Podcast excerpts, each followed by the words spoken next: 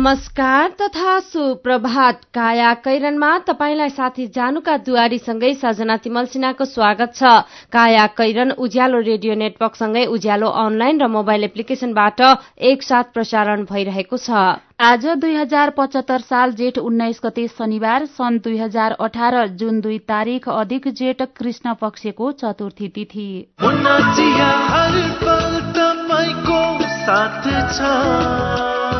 काया कैरनका साथमा मुना चिया हर उत्सव हर मौसममा मुना चिया काया कैरन शुरू गरौं मुख्य मुख्य खबरका शीर्षकहरूबाट। पाल्पामा जीपलाई साइड दिँदा बस दुर्घटना चौध जनाको ज्यान गयो। मृतक सबै तानसेनका दुर्घटनामा परेर वर्षेनी दुई हजारले ज्यान गुमाउँदै फोरम सरकारमा गएपछि सत्ता पक्षमा दुई तिहाई आफ्नै अडान लत्याउँदै प्रधानमन्त्री ओलीद्वारा दुई उप प्रधानमन्त्री नियुक्त। नेपाल भारत प्रबुद्ध व्यक्ति समूहको बैठक एक महिना पर सर्यो नेपाल र बंगलादेश बीच लगानी र व्यापार बढ़ाउने सहमति। गर्मी मौसममा बाल बालिकाको पढ़ाईको नतिजा बिग्रने गरेको एक अध्ययनको निष्कर्ष गर्मीको कारण कक्षा कोठामा वा गृह कार्य गरिरहेको बेलामा ध्यान दिन नसक्दा समस्या। र विश्वकप फुटबल अघिको मैत्रीपूर्ण खेलमा France Australia Bosnia Herzegovina विजयी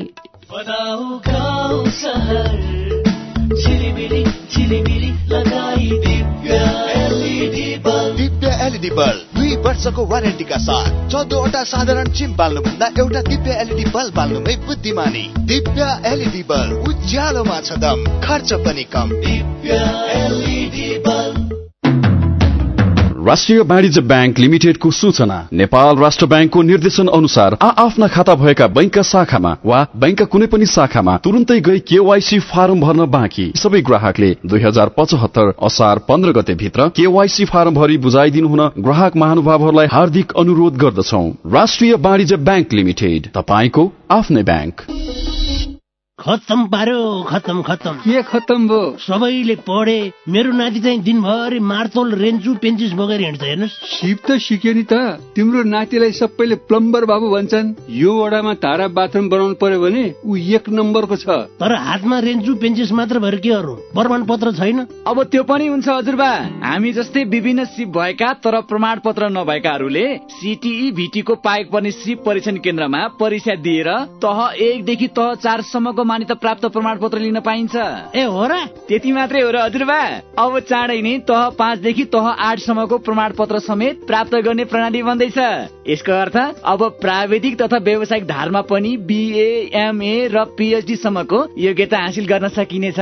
अनि मान्यता? संसारभरि पाइन्छ। मेरो नातिनीले पनि ब्युटी पार्लर सिकेर सिटिभिटीबाट प्रमाण पत्र लिएर आएकी छिन्। अनि कसले गर्दैछ यस्तो राम्रो काम? सिटिभिटी अन्तर्गत नेपाल व्यावसायिक योग्यता निर्धारण प्रणालीले।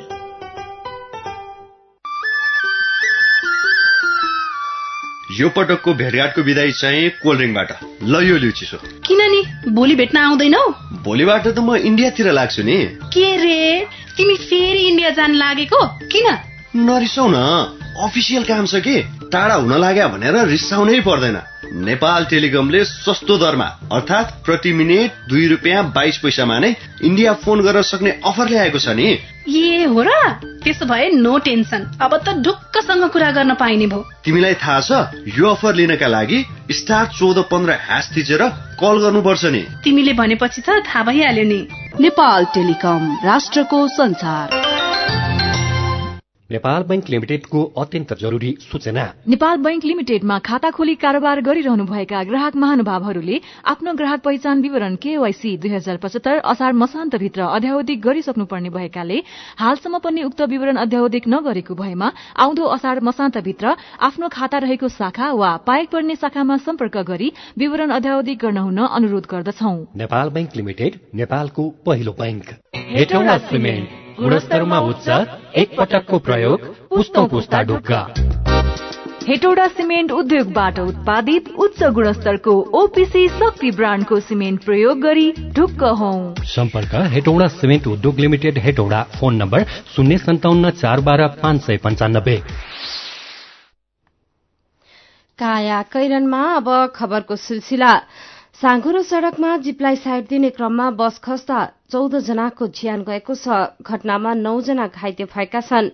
पाल्पाको सदरमुकाम तानसेनबाट रामपुरका लागि छुटेको लु दुई ख नौ सय पचहत्तर नम्बरको बस रम्बा चार धारादीमा सड़कबाट एक सय पचास मिटर तल खसेको हो। एघार जनाको घटनास्थलमै र तीनजनाको उपचारको क्रममा मृत्यु भएको प्रहरीले जनाएको छ। ज्यान गुमाउनेमा तानसेन दुईका लेखनाथ ढकाल देवेन्द्र लाल प्रधान र मुना मधुसारू। तानसेन तीनका कमला कार्की बसन्ती खाड़ कृष्णमान वज्राचार्य र क्षेत्रमान साक्य तानसेन चारका विष्णुमान वज्राचार्य र दुर्गा बहादुर सारू तानसेन पाँचकी दुर्गामाया श्रेष्ठ तानसेन छका गीता बुढाथोकी सुशील प्रसाद श्रेष्ठ र सचिन वज्राचार्य तथा तानसेन एघारका कृष्ण बहादुर बोहरा रहेका छन्।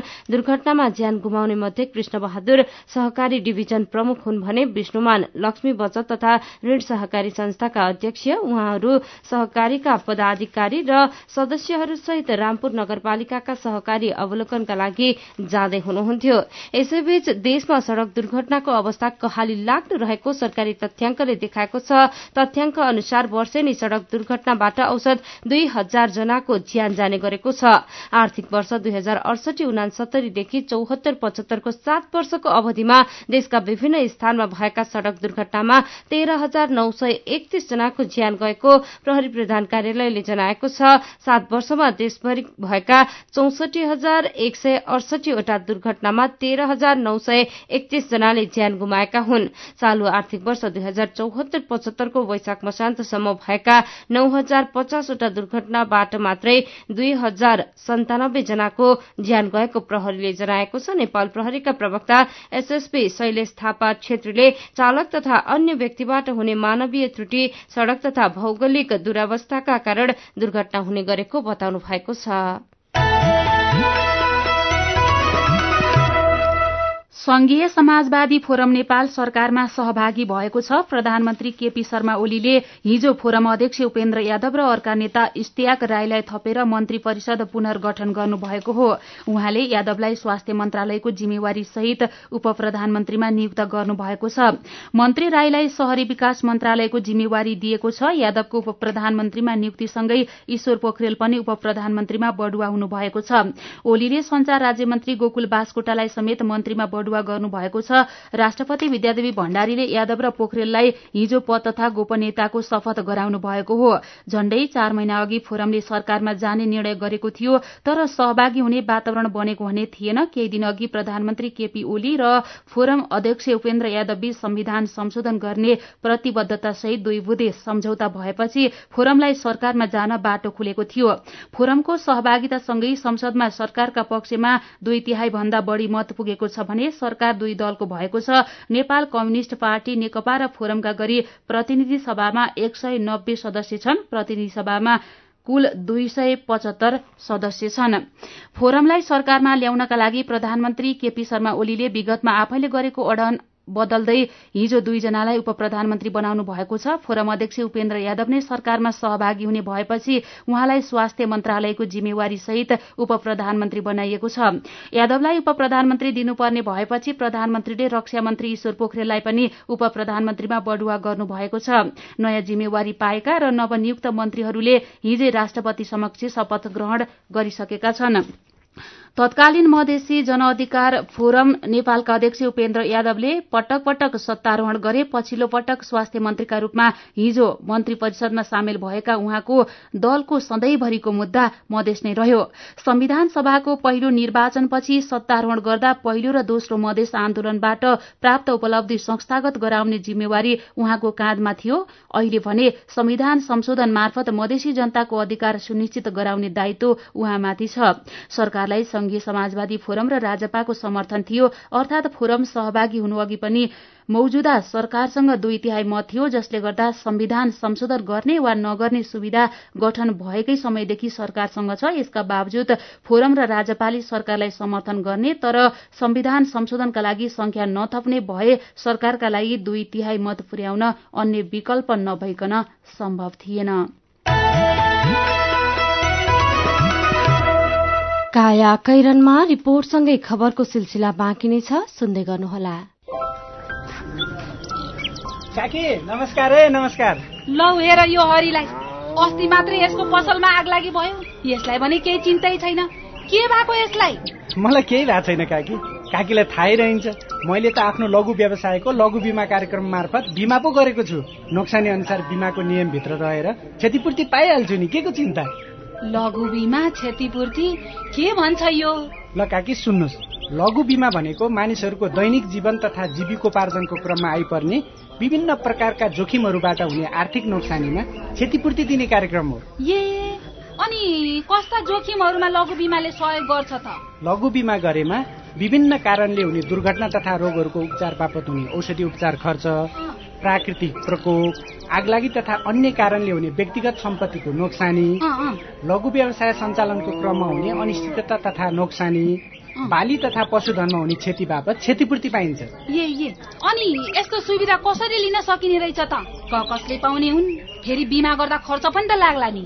लघु वित्त कार्यक्रममा सहभागी ग्राहकहरूले स्थानीय स्तरमा सञ्चालित लघु वित्त संस्थाहरू मार्फत लघु बिमाको सेवा लिन सक्छन्। यस बिमा कार्यक्रमको बिमा शुल्क न्यून हुने भएकोले थोरै खर्चमा भविष्यमा आउन सक्ने आर्थिक जोखिमको सजिलै व्यवस्थापन गर्न सकिन्छ काकी ओहो ल गजबकै कुरो रहेछ।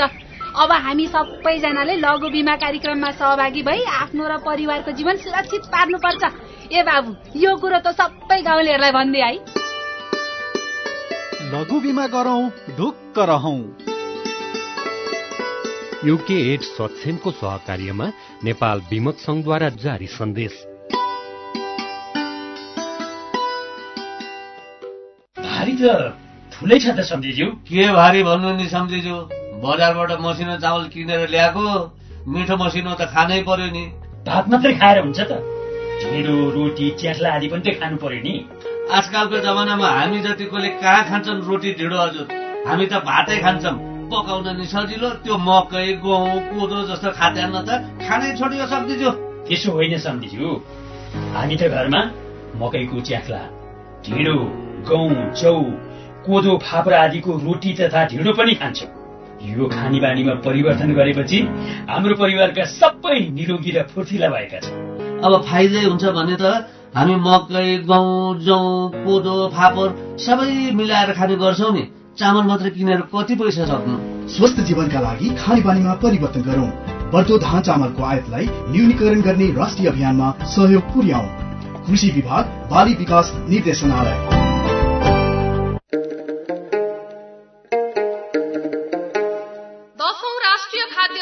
दिवस तथा दोस्रो राष्ट्रिय खाद्य स्वच्छता महिना जेठ दुई हजार पचहत्तरको अवसरमा उपभोक्ता हितमा जारी सन्देश। खाद्य पदार्थको उत्पादन प्रशोधन भण्डारण र उपभोग गर्दा असल अभ्यासको पालना गरौं। कृषक उद्यमी व्यवसायी र उपभोक्ता सचेत अनि जिम्मेवार बनौ। खाद्य श्रृङ्खलामा स्वच्छता र गुणस्तर कायम गरौं। हामी सबैको सरोकार खाद्य श्रृङ्खलामा स्वच्छता र गुणस्तर भन्ने मूल नाराका साथ दशौं राष्ट्रिय खाद्य स्वच्छता दिवस तथा दोस्रो राष्ट्रिय खाद्य स्वच्छता महिना जेठ दुई हजार पचहत्तर व्यापक प्रचार प्रसार सहित सफल पारौं। नेपाल सरकार कृषि भूमि व्यवस्था तथा सहकारी मन्त्रालय खाद्य प्रविधि तथा गुण नियन्त्रण विभाग बबरमहल काठमाडौँ।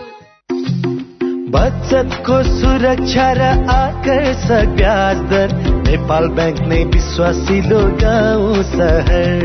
के के सुविधा छन् त नेपाल बैङ्कमा साढे दस प्रतिशत सम्मको ब्याज दर सहित विभिन्न मुद्दती निक्षेप सेवा। युवा महिला ज्येष्ठ नागरिक सन्तति र कर्मचारी बचत खाताहरू। औद्योगिक व्यावसायिक कृषि तथा व्यक्तिगत कर्जाहरू। सेयर भर्न सी आस्था सुविधा। देश विदेशमा पैसा पठाउन र प्राप्त गर्न एनबिएल रेमिट। लकर सेवा मोबाइल ब्याङ्किङ इन्टरनेट ब्याङ्किङ यी सेवा जस्ता धेरै आधुनिक सुरक्षित र भरपर्दो ब्याङ्किङ सेवा सुविधा पनि छन् नि। ल है अब हामी सबैजना अलमल नगरी नेपाल ब्याङ्कमै जाउँ। अत्याधुनिक सुविधाहरूको साथमा नेपाल ब्याङ्क लिमिटेड नेपालको पहिलो ब्याङ्क। नेपाल ब्याङ्क नै विश्वासिलो गाउँ सहर। विदेश जाने पक्का पक्की भइसक्यो दाई। पक्का भनी नानी अब उन्न मात्रै बाँकी। अनि श्रम स्वीकृति त लिनुभयो नि।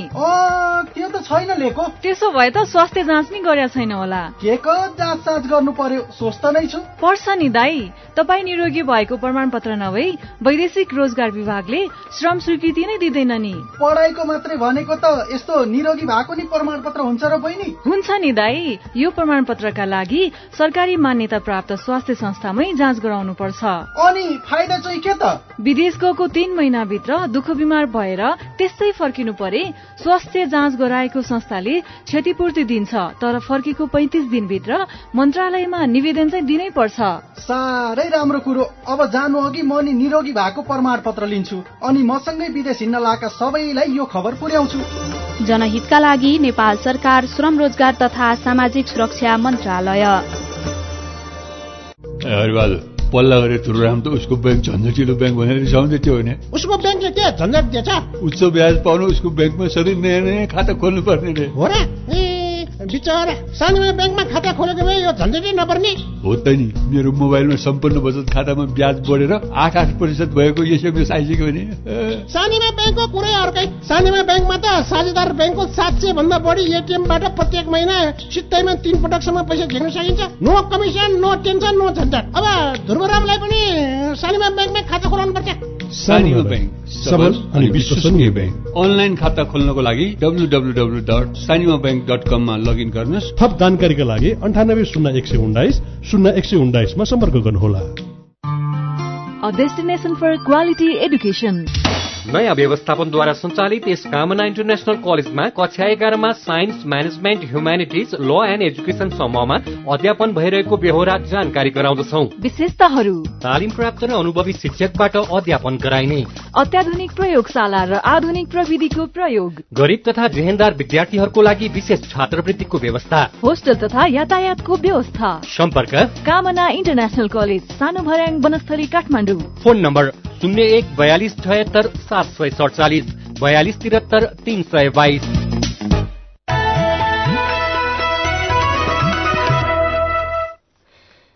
उज्यालो रेडियो नेटवर्कसँगै उज्यालो अनलाइन र मोबाइल एप्लिकेशनमा प्रसारण भइरहेको काया कैरनमा तपाईँलाई फेरि स्वागत छ। यतिन्जेल हामीले पाल्पामा जीपलाई साइड दिँदा बस दुर्घटना हुँदा चौध जनाको ज्यान गयो। मृतक सबै तानसेनका फोरम सरकारमा गएपछि सत्ता पक्षमा दुई तिहाई लगायतका खबर प्रस्तुत गर्यौं। अब बाँकी खबर। नेपाल र भारत बीचका सबै खाले सन्धि सम्झौता पुनरावलोकनका लागि सुझाव दिन बनेको प्रबुद्ध व्यक्ति समूह इपिजीको नवौं बैठक भारतीय पक्षको आग्रहमा एक महिना पर धकेलिएको छ। प्रतिवेदनलाई अन्तिम रूप दिने भनिएको बैठक सारेपछि यसको समय थपिने सम्भावना पनि बढ़ेको छ। बैठक सारिएको विषयमा भने कुनै धारणा सार्वजनिक गरिएको छैन। म्याद बढ़ाउने चाहनाकै कारण बैठक सारिएको कूटनीतिक अधिकारीहरूको ठम्याइ छ परराष्ट्र मन्त्रालय भने यसबाट चिन्तित देखिएको छ। यो समूह निश्चित समय अवधिका लागि बजेट सहित तय भएको हुनाले पनि समय थप्न सहज नभएको परराष्ट्रका अधिकारीले बताए। यसैबीच नेपाल र बंगलादेश बीच व्यापार र लगानी बढ़ाउने सम्झौता भएको छ। अन्य केही द्विपक्षीय विषयहरूमा पनि आधार तय भएको छ। राजधानीमा आयोजित दुई देशका वाणिज्य सचिव स्तरीय बैठकमा तत्कालका लागि लगानी र व्यापारका धेरै क्षेत्रमा सहजीकरण गर्ने सम्झौता भएको हो। तीन दिनसम्म चलेको बैठकपछि भएको सम्झौतामा नेपालका तर्फबाट वाणिज्य सचिव चन्द्र घिमिरे र बंगलादेशी समकक्षी सुभाषिष बोसले हस्ताक्षर गर्नुभएको छ। हस्ताक्षरमा रेल हवाई पर्यटन जलविद्युत लगायतमा लगानी गर्न बंगलादेश इच्छुक भएको छ। यस्तै निर्यात बढ़ाउन सहुलियत पाइरहेको एक सय आठ वस्तुको पुनरावलोकन पनि गरिने भएको छ।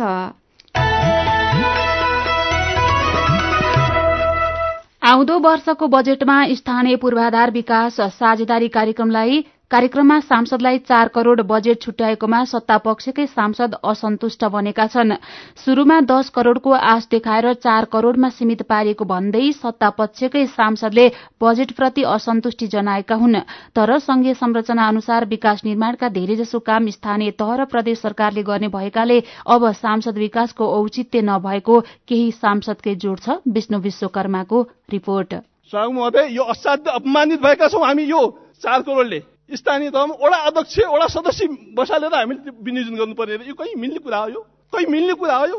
कसले सहन्छ? हामी त यसो हेर्दा तपाईँले प्रतिपक्षी जस्तो ठान्छ होला यो सरकारले। जुम्ला प्रतिपक्षमै छ कर्णाली प्रतिपक्षमै छ। म त सांसदको हिसाबले म पनि प्रतिपक्षमै छु। हामीलाई अपमानित गर्न पाइँदैन। जुम्लाका सांसद गजेन्द्र बहादुर महत सरकारले चार करोड़ मात्रै बजेट छुट्याएको र त्यो पनि एक्लै खर्च गर्न नपाउने भएपछि महज जस्ता धेरै सांसदले असन्तुष्टि पोखिरहेका छन्। यसअघिको निर्वाचन क्षेत्र विकास कार्यक्रम निकै विवादास्पद भएपछि सरकारले शीर्षक फिरेर सांसदलाई बजेट छुट्याएको हो। स्थानीय पूर्वाधार विकास साझेदारी कार्यक्रम अन्तर्गत छुट्याएको बजेट संघीय सांसद प्रदेश सांसद र स्थानीय तहका प्रमुख र उपप्रमुखको राय सल्लाहमा मात्र खर्च गर्न पाइन्छ। थोरै बजेट त्यो पनि एक्लैको तजविजले खर्च गर्न नपाउने भएपछि धेरै सांसद असन्तुष्ट बनेका हुन्। तर सबै सांसद भने असन्तुष्ट छैनन्। सरकारले ल्याएको बजेट अनिवार्य र अति आवश्यक कामका लागि भएको भन्दै सांसदले रोइलो गर्नुको तुक नरहेको नेकपाका सांसद देव गुरूङ बताउनुहुन्छ। त्यो त सरकारले प्रस्ताव लिएर आइरहेको अवस्थामा सरकारले आवश्यक देखेरै लिएर आएको हुनुपर्छ भन्ने देखिन्छ। अब सन्तोष र असन्तुष्टको विषय होइन सरकारको योजनाको कुरा हो होइन? त्यसमा अब योजना छनौटमा सांसदहरू कति सहभागी हुने नहुने भन्ने कुरा मात्रै हो। अरू त्यस्तो तात्विक खालको चाहिँ फरक हुने विषय चाहिँ केही पनि राष्ट्रिय गौरवका योजना बाहेक संघीय संरचना अनुसार विकास निर्माणका धेरै काम स्थानीय तह र प्रदेश सरकारले गर्ने संविधानमै व्यवस्था छ। त्यसैले गरिबी हटाएर समृद्धि ल्याउनका लागि प्याकेजमा बजेट आवश्यक भएकाले अब सांसद विकास कोषको औचित्य सकिएको बताउनुहुन्छ सत्ता पक्षकी अर्का सांसद नबिना लामा। भूकम्पले खुल्ला आकाशमुनि जनताहरू सुत्नु परेका छन्। घरबार विहीन भएको छ होइन? अझै पनि नेपालमा सुकुम्बासी किसान मजदुरहरूको अवस्था निकै कमजोर छन्। पढ्न नपाएर मान्छेहरू बाख्रा चलाउन बाध्य छन्। सिटामोल नपाएर मान्छेहरू चाहिँ मृत्यु भएको छ। यो कुरालाई हामीले जिरोदेखि उठाएर जानको निम्ति एउटा प्याकेजको प्रोग्राम बनाउँदाखेरि यो कुनै सांसदको चाहिँ यो एकदम पार्टिकुलर सांसदलाई दिनै पर्छ भन्ने कुराको अनिवार्यता चाहिँ छैन। सांसद लामाले भने जस्तै गरिबी भोकमरी र भूकम्पले क्षतिग्रस्त घर बनाउन एक्लो सांसदलाई छुट्याएको बजेट पर्याप्त हुँदैन। स्थानीय पूर्वाधार विकास साझेदारी कार्यक्रम शीर्षकमा अहिले छुट्याइएको चार करोड़को सही सदुपयोग भयो भने यसबाट पनि नागरिकले लाभ लिन सक्ने गरी विकास निर्माणका काम गर्न सकिन्छ। मेरो पनि भन्नु छ। कैलालीकी राधा चौधरीलाई बोक्सीको आरोपमा कुट्ने भोले बाबा पाँच वर्षका लागि जेल गएको खबर उज्यालो अनलाइनमा पढेर फेसबुकमा फुटेको कर्म नाम राखेका साथीले लेख्नु भएको छ समाजमा यस्तो विकृति ल्याउनेलाई पचास वर्ष जेलमा हाल्ने कानून बनाऊ। अनि मात्रै यस्तो घटनाको नाम निशाना मेटिन्छ। यस्तै फोरमबाट दुईजना मन्त्री बनेको खबर उज्यालो अनलाइनमा पढेर शरण कुमार फेसबुकमा व्यङ्ग्य गर्नुहुन्छ। मन्त्री पद पाउने भएपछि त संविधान संशोधन र मधेसको मुद्दालाई लात हान्ने रहेछन्। मन्त्री रहन्जेल चुपचाप मन्त्री पद चिप्लिने बित्तिकै फेरि रोइ कराई। यसै विषयमा राजु खड्का लेख्नुहुन्छ देश विकास हुन यस्तै भयो क्यारे। देशमा मन्त्री विकास भने तीव्र गतिमा भइराखेको छ। नागरिकको आशा देश विकास भएको देख्ने थियो। यो इच्छा पूरा नहुने भयो। हिजो मनाइएको वन उपभोक्ता दिवसको विषयमा वरिष्ठजीले ट्विटरमा लेख्नु भएको छ वन उपभोक्ता दिवस रूख रोप्ने भन्दा पनि काटेर तस्करी गर्ने क्रम बढ़ेको छ। यसका लागि सरकारले खासै वास्ता गरेको देखिँदैन। यस बारेमा पनि ध्यान दिनु जरूरी छ। अनि मिदमजी उज्यालोलाई मेन्सन गर्दै लेख्नुहुन्छ एचआरडी कोरियाले अङ्क प्रणाली मार्फत छनौट गरेर सन् दुई हजार उन्नाइसदेखि नेपाली कामदार लैजाने भन्ने खबर सुन्न पाउँदा खुसी लाग्यो। भाषासँगै सिप पनि सिकेर जाने भएपछि कोरियामा काम गर्न सजिलो हुन्छ। विचारका लागि तपाईँलाई धन्यवाद। मेरो पनि भन्नु छ। मेरो पनि भन्नु छ प्रस्तुत गर्दै हुनुहुन्थ्यो साथीहरू ऋतु थेपे र रमा खड्का। तपाईँ अहिले सुन्दै हुनुहुन्छ काया कैरन। हामीसँग खबरको सिलसिला बाँकी नै छ सुन्दै गर्नुहोला। काका छोरीको बिहे पो गर्न लाग्नु भएछ हेर्दा त यिनी सानै पो छिन् त। हेर्दा मात्रै सानी हो पन्ध्र सोह्र वर्ष भइसकि चिना मिलेपछि राम्रो खानदानको केटा पाएको बेला कसरी छोड्नु र अरू त उसकै भाग्य हो। काका तपाईँ कुन जमानामा हुनुहुन्छ? बिस वर्ष उमेर पूरा नगरी विवाह गर्नु गराउनु त कानुनी अपराध हो। यस्तो बाल विवाह गराउने र सघाउने लमी पुरेतलाई समेत सजाय हुन्छ। पण्डितजी तपाईँले पनि सजाय भोग्नु पर्ला जस्तो छ है। ओहो हो नानी यो कुरा त मैले ख्यालै नगरेको। ल है जुदमान अब मेरो हातबाट त यो विवाह हुँदैन। म त अब यस्तो विवाहमा मन्त्र पढ्ने होइन। उमेर नपुगी विवाह गर्नु हुँदैन भन्ने कुरा पो सुनाउँदै हिँड्छु। हिमाल पहाड तराई। आजैबाट रोकौं सबै मिली बाल विवाहलाई। नेपाल सरकार महिला बाल बालिका तथा ज्येष्ठ नागरिक मन्त्रालय र केन्द्रीय बाल कल्याण समिति। केन्द्रीय पशु क्वारेन्टाइन कार्यालयको अनुरोध। बर्ड फ्लू लगायत संक्रामक रोगहरू आफ्नो फर्ममा भित्रन र फैलन नदिन निम्न अनुसारको व्यवस्था कड़ाईका साथ पालना गरी सहयोग गरिदिनु हुन अनुरोध छ। बर्ड फ्लू संक्रमित देशहरूबाट प्रतिबन्धित वस्तुहरू आयात नगरौं। ह्याचरी फर्म तथा कृषकहरूले आफ्नो उत्पादन परिसरमा जैविक सुरक्षाका उपायहरू अवलम्बन गरौं। देशभित्र उत्पादन भएका पशुपन्छी पशुजन्य पदार्थ तथा पशु उत्पादन सामग्री एक जिल्लाबाट अर्को जिल्लामा ओसार पसार गर्दा अनिवार्य रूपमा उत्पत्तिको प्रमाण पत्र र दर्तावाला पशु चिकित्सकबाट जारी गरिएको स्वास्थ्य प्रमाण पत्र अनिवार्य रूपमा साथमा राखौं। कुनै स्थानमा धेरै पंक्षीहरूको अपरझट वा अस्वाभाविक मृत्यु भएमा नजिकको जिल्ला पशु सेवा कार्यालय वा पशु सेवा विभाग अन्तर्गतका निकायहरूमा तुरन्त जानकारी गराइदिनु हुन केन्द्रीय पशु क्वारेन्टाइन कार्यालय हार्दिक अनुरोध गर्दछ।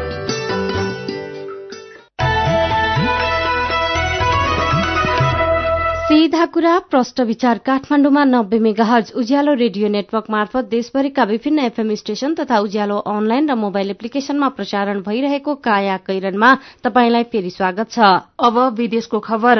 गर्मी मौसममा बाल बालिकाको पढ़ाईको नतिजा बिग्रने गरेको एक अध्ययनले देखाएको छ। अमेरिकामा भएको एक अध्ययनले विद्यालयमा अध्ययनरत एक करोड़ बाल बालिकाको तेह्र वर्षसम्म अध्ययन गरेको हो।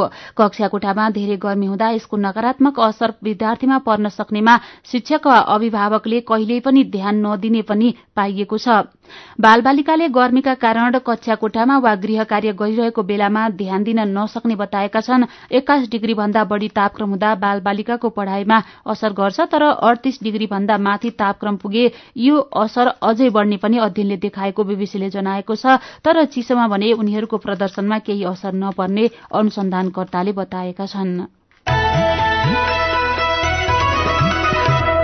अब खेल खबर विश्वकप फुटबल अघिको मैत्रीपूर्ण खेलमा फ्रान्स अस्ट्रेलिया र बोस्निया हर्जगोविना विजय भएका छन्। राति भएको खेलमा फ्रान्सले इटलीलाई तीन एकले हरायो। अर्को खेलमा अस्ट्रेलियाले चेक गणतन्त्रलाई चार शून्यले हरायो। विश्वकपको तयारीमा रहेको एसियाली टोली दक्षिण कोरिया भने बोस्निया हर्जगोविनासँग तीन एकले पराजित भएको छ।